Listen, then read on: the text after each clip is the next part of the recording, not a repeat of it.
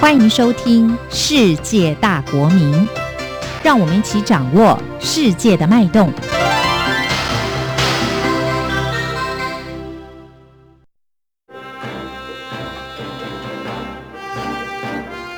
透视两岸。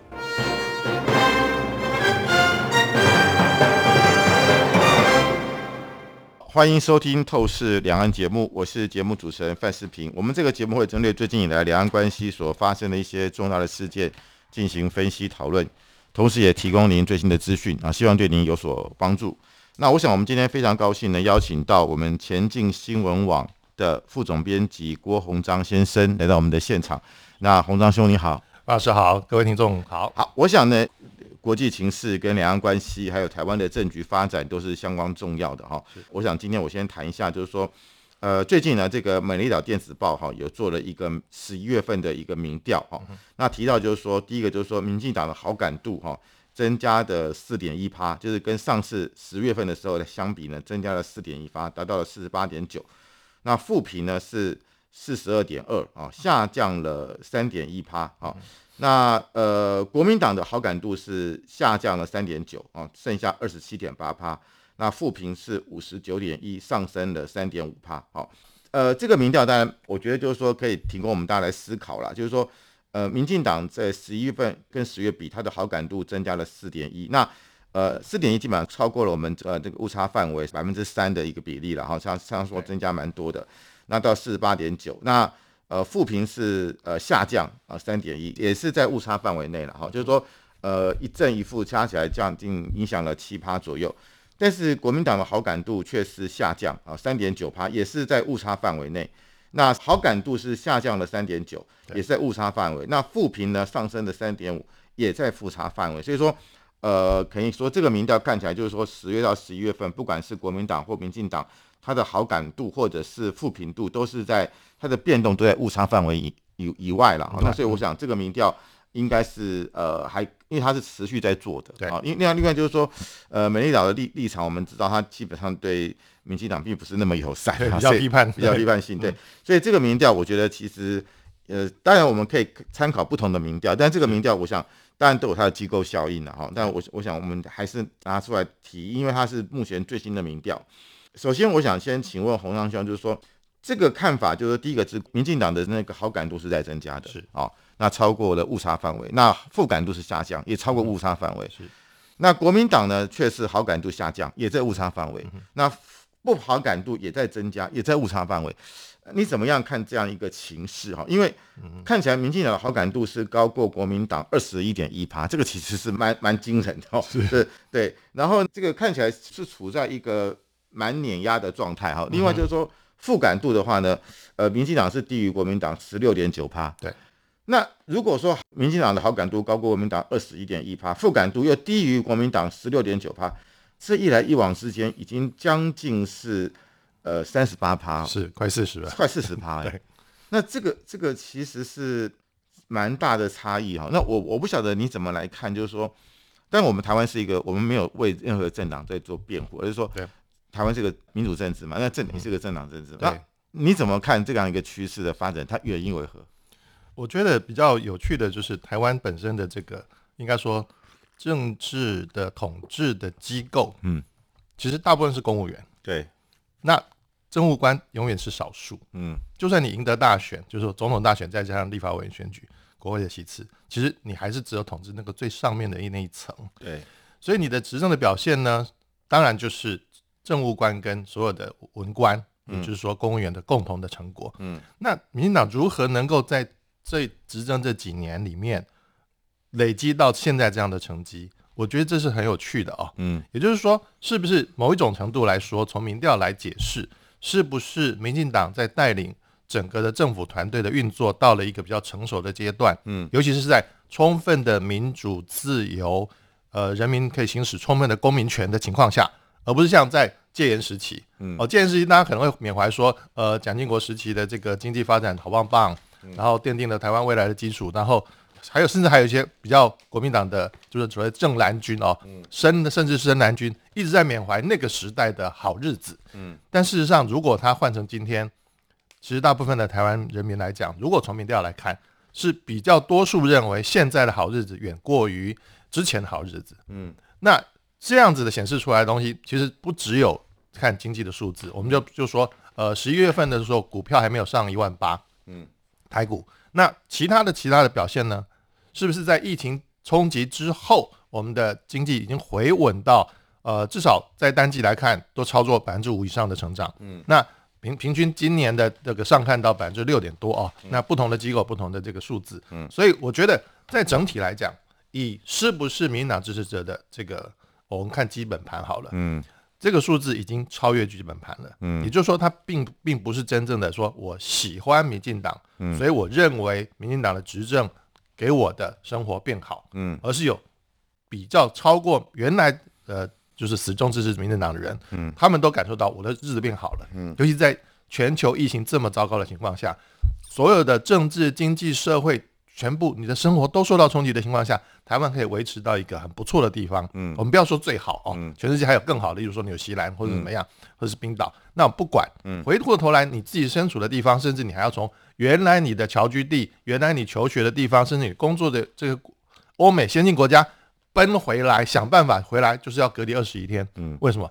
我在这边活得下来，嗯，我还可以过更好的日子，还有其他发展的机会。嗯，我觉得这是加总的效应。嗯，这包含就是说，你刚刚讲到疫情嘛，是台湾的疫情相对来讲是比较稳定的。是，那我们看到全世界现在新的变种病毒不断在肆虐啊，没错。然后呃，台湾的经济，好，包含我们看到就是说呃。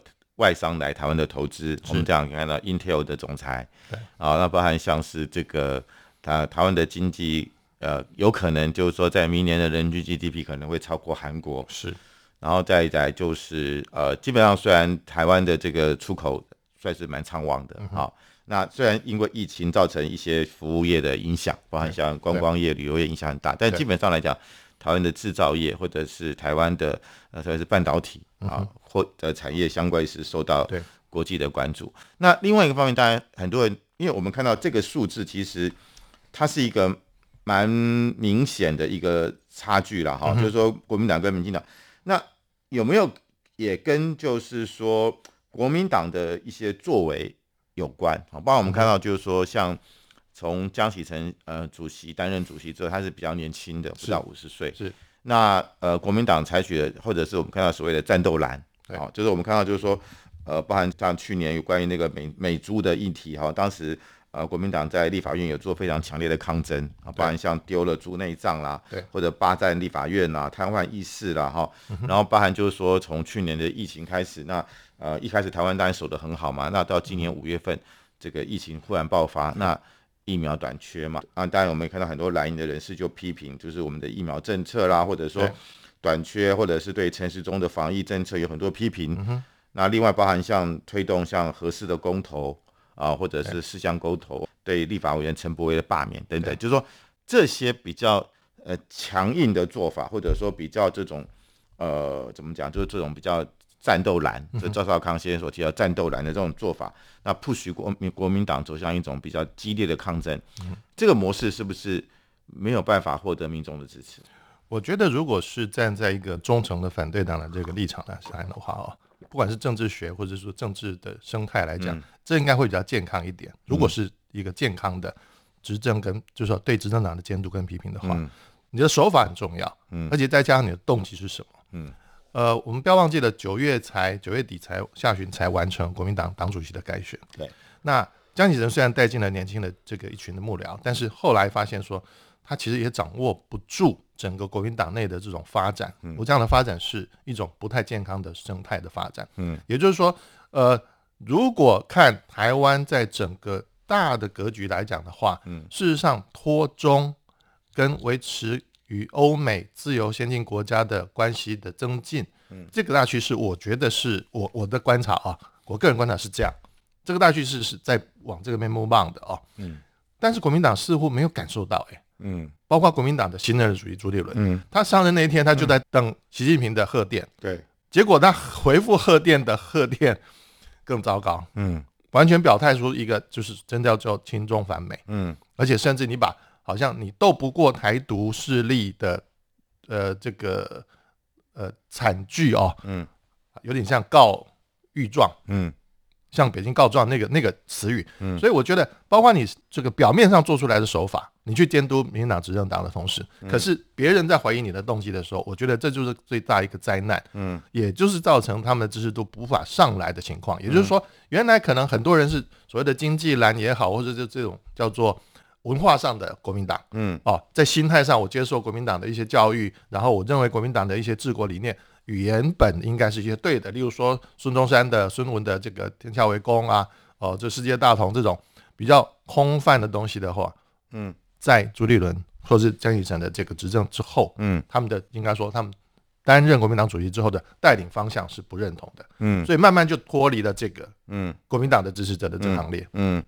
所以说，呃，您认为就是说，其实跟领导人的领导的这个方式是。是有，我觉得有明显的相关、密切的关联性啊。就是说，领导人他的这个呃他的态度或他的呃做法，对。啊，也就是说，过去大家可能比较认为国民党是比较理性的，嗯哼，啊，然后呃比较沉稳、比较沉稳的，但是当他想要转变。或者我们过去讲说穿皮鞋跟穿草鞋，就是说民进党是穿草鞋，然后后来变成穿皮鞋，然后国民党现在穿皮鞋又想回到专穿草鞋，但是显然就是说这样的一个转变或这样的一种角色的变化，可能呃太跳痛了，就变成说会不但就是说他嗯，但是我我我不想说这种战斗蓝或者说这种所谓的呃采取这种比较强硬路线，的确对于像一些深蓝的。对。啊，或者我们说韩粉的民众，他是有吸引力的，而且是肯定的，对，而且还蛮强的凝聚力，强烈凝聚力哈。对，但是呃，事实上就是说，对于中间选民，可能或者说中间偏蓝的选民，可能反而会跑掉，对，就是甚至可能会被我们看到台湾民众党所吸引，就柯文哲政党所吸引，对，就变成说国民党现在变成说，呃，有一点就是想要。找寻新的路线，可是却是有一点，有点就是新的方向好像也不也不对，但是回到旧的方向又会觉得太过软弱，是就变成说进退失据了哈。那也就是说，我们看到就是说，包含像嗯赵少康先生所提的战斗蓝，那那我们看到像马英九啦、像郝龙斌啊等等人也都是附和的哈。那另外就是说，我们看到就国民就是也说国民党的他的现在的支持者跟主流民意事实上是越来越远。嗯哼，就是说，呃，这些帮战斗蓝叫好的人，他们其实当然我们不能说他，呃，人数不多，因为，呃，不管怎么样，去年韩国瑜也拿到了相当的票数，对啊，对，所以不能说，你不能说他不存在，而是说他跟主流民意或者跟年轻世代的看法是越来越远，对，但是他本身那个粘着性是很强的，因为因为因为大家有一点就是。相互取暖嘛，所以我们才会看到，就是说，包含像，就是说，个江启臣先本来是国民党最年轻的党主席，对，就他被朱立伦给取代了，嗯，然后我们看到在这次的党主席选中，张亚中先生他差一点当选，对，啊，他却是一个非常深蓝的一个政治人物，对，所谓苏文学校派，对对对，所以说，那如果说呃，国民党的支持者或国民党的这个目前的这个主要的政治人物。跟台湾的年轻世代、跟台湾的中间选民的差距越来越远的时候，这难道不是一个危机吗？我觉得从政治学的学理回楼来看的话，哦，嗯，呃，当然政治学的里面很少有这个叫做法则或是 law 啊定律，那这跟自然科学不一样，自然科学很多 牛顿牛顿一二三，然后杜佛杰 Dovergers 他自己就做了研究的结论说，应应该政党真的会发展成两党才对嘛？对。可是，如果这个另外一个党，就是呃最大的那个这一党，嗯，要被取代呢？我我最最有趣的是觉得这一点，嗯，所以有很多人在谈这个台湾民众党，对，那例如说呃时代力量的校长，对，都在谈，对，那也在发展当中，甚至有些人其实已经已经动了啊，对，或者说台面下在动，他表面上没有，呃，我倒过来这样的讲哦，好了，就是说刚刚讲到粘着度很高的这个韩粉也好，嗯，或者是。呃，被战斗蓝重新唤起的这些，希望能够对国民党救亡图存的这个呃支持者，呃，但是他们并没有很明确的知道自己要的是什么。嗯，我觉得这才是最可怕的。嗯，变成说所有来自各方的讯息告诉他，他一下子往这边走，一下往那边走。那包括例如说来自北京产制的有意产制的假讯息，甚至把公投直接用他们的发言人体系去告诉人家说，哦，你就是支持四个同意，哎，这是不是一个呼唤？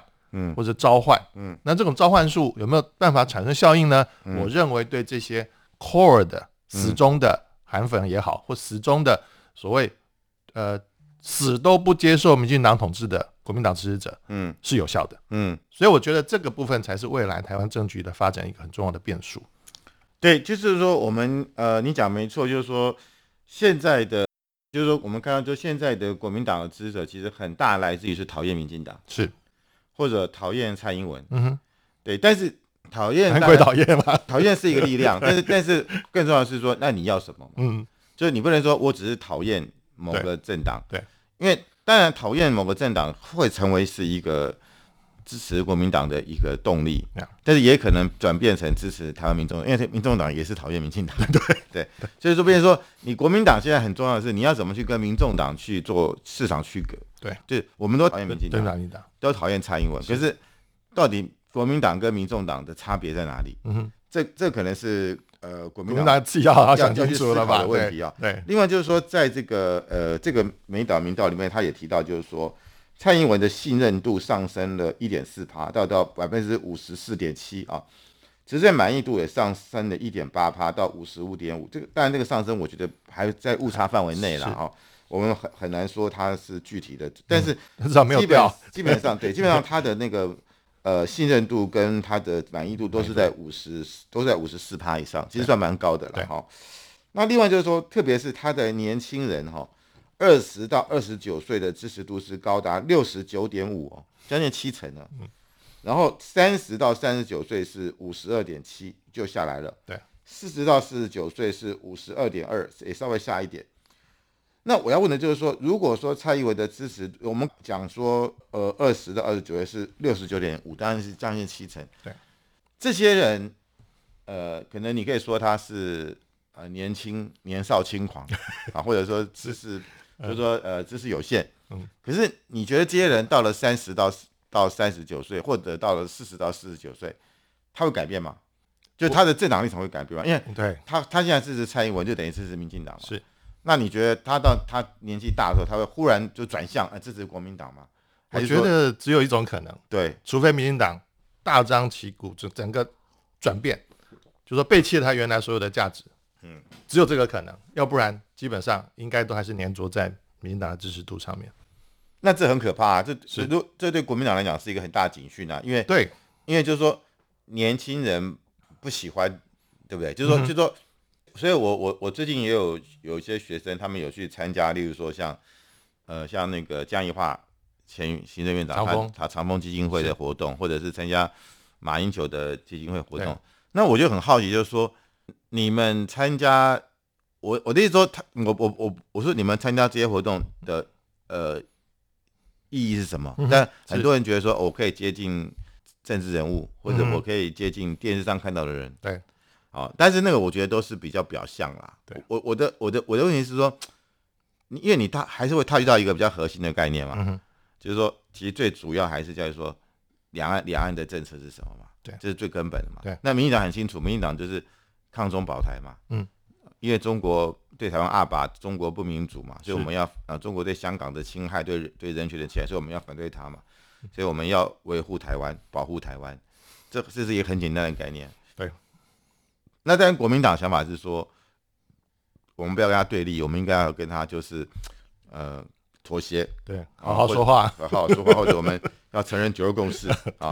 可是九二共识，我们知道，因为在前年已经被习近平他把九二共识等同于一国两制嘛。对，当然，呃，后来中共那边大家也有也有点缩回去了啦，不就但是问题是嗯那个已经确定了嘛。对，那那个所以就定调了。变成说，国民党要再谈九二共识，其实那个空间已经在先缩了。对，那我的意思是说，如果以民进党电子报的民调来看，年轻人对国民党是没兴趣的话，那这个政党要怎么办？就是说，他要么就要改变他的立场，是顺应年轻人的想法。对，啊，那第二个，或者他要改变年轻人的想法，是，但但是这两者看起来都蛮困难的。就就是说对。你，你觉得说，那因为一个政党如果说他的支持群众都是老人家，嗯，而且不一定是逐渐凋零嘛，是。然后没有年轻的心血补进来，对，那这个政党基本上是没有未来的。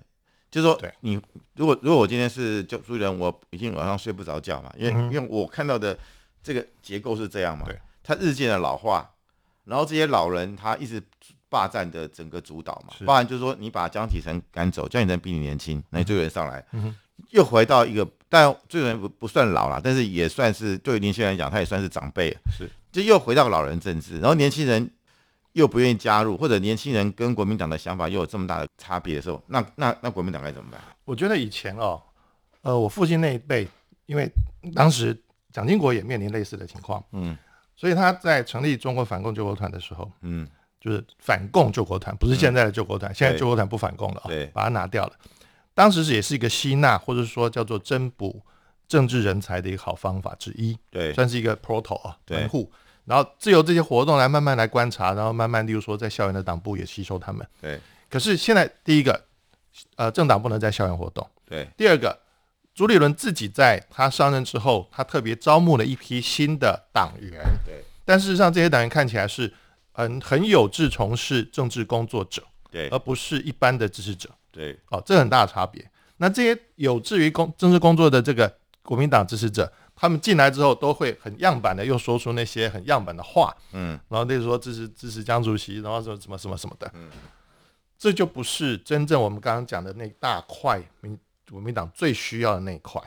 那一块真正是说，在民间各个角落、各个市农工商都能够支持国民党的人在哪里？而且是年轻人，嗯因为老的一定凋零。对哦，不论你那然后再能够长照，再能够健康，如何维持，有一天要凋零的。对那这些新的要上来。对如果他上来过程中好不容易进了国民党的门，可是又发现，就像老师刚刚讲的，还是那些老旧势力，而且是呃，在我们就说在两岸核心论述上不能够清楚认知台湾人主流的意愿的人的话，嗯还坚持要跑到对岸去唱国歌，嗯。然后而且还拿着台湾的这个退休军工教的这个高级俸禄，嗯。